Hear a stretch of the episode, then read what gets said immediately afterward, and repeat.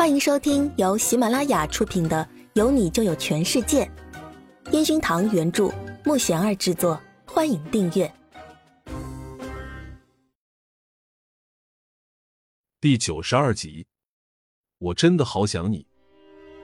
早上醒来，苏姿雪再次思考了许久，然后拿起手机给陈焕宇发了地址。心里有那么一丝痛楚，但是想到苏姿玉，又有那么一丝安慰。爸爸应该也希望妹妹幸福，所以自己不能这么固执的控制妹妹的思想，应该让她自己来决定。陈焕宇收到苏姿雪发过来的短信，马上跟陈岩峰还有一些工作人员往苏姿玉所在的地方出发。他一想到可以马上见到苏姿玉，坐在飞机上都笑个不停。可是他又担心会落空，那种复杂的情绪一直持续到学校。苏子宇在这学期的最后一节音乐课，学生们对这个漂亮的音乐老师充满了好奇，但是他们又不敢说出自己的疑问。同学们，今天是这学期的最后一节课，我们来回顾一下之前学过的歌曲，好吗？苏子玉站在舞台上，手里拿着粉笔，把他教过了那三首歌写在黑板上。学生们都异口同声的唱起了那首倔强，齐齐的歌声在教室里回荡。苏子宇露出微笑，而站在门外的陈焕宇一直认真的盯着拍手的苏子宇。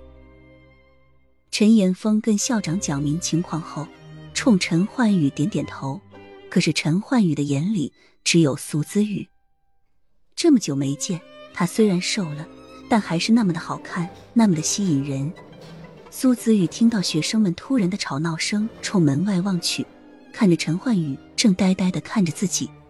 他满眼的黑眼圈，胡子还没有刮，那一脸的憔悴，哪里是他认识的那个陈焕宇？哪里还是那个站在舞台上闪耀着光芒的巨星？苏子宇手里的粉笔掉地上，他就这样怔怔的看着陈焕宇，两个人就这样相互对视着。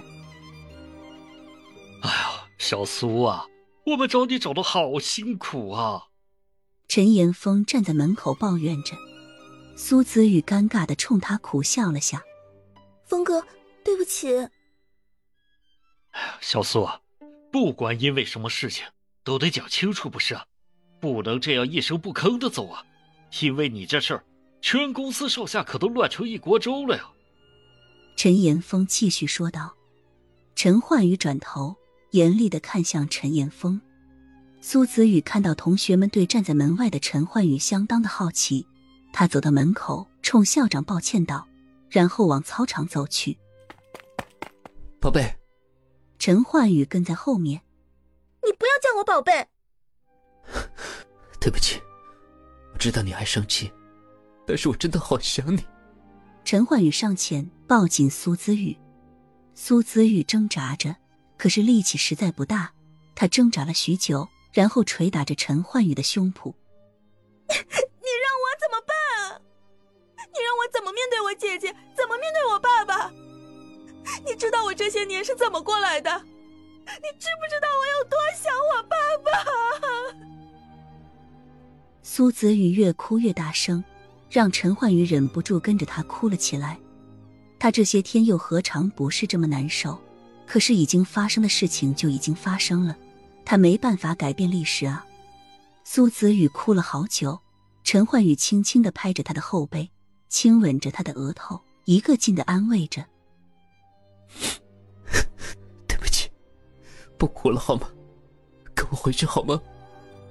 苏子宇无力的摇摇头：“小玉，不要活在过去，我相信你爸爸不会怪你的。”唐叔站在他的身后，苏子玉转头冲进唐叔的怀里。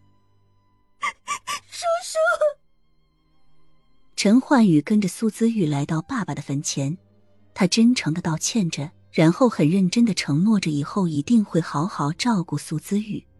苏子玉接过唐叔递给他的电话，是苏子雪发来的消息：“小玉，我们一起向前看，好好生活。”陈焕宇是真心爱你，你听姐的，要好好的。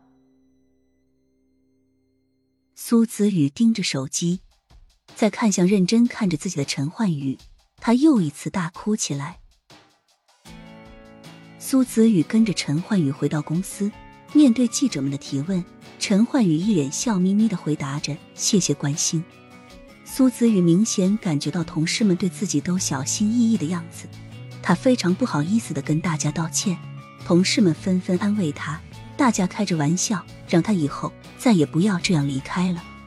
苏子宇看着一直牵着自己手的陈焕宇，认真的点点头。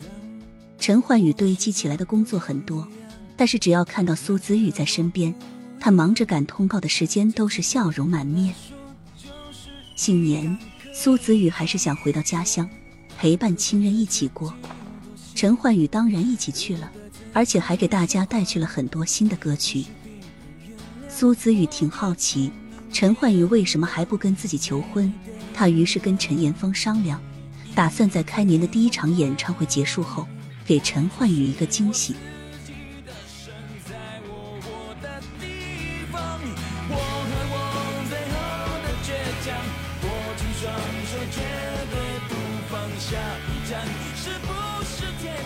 就算失望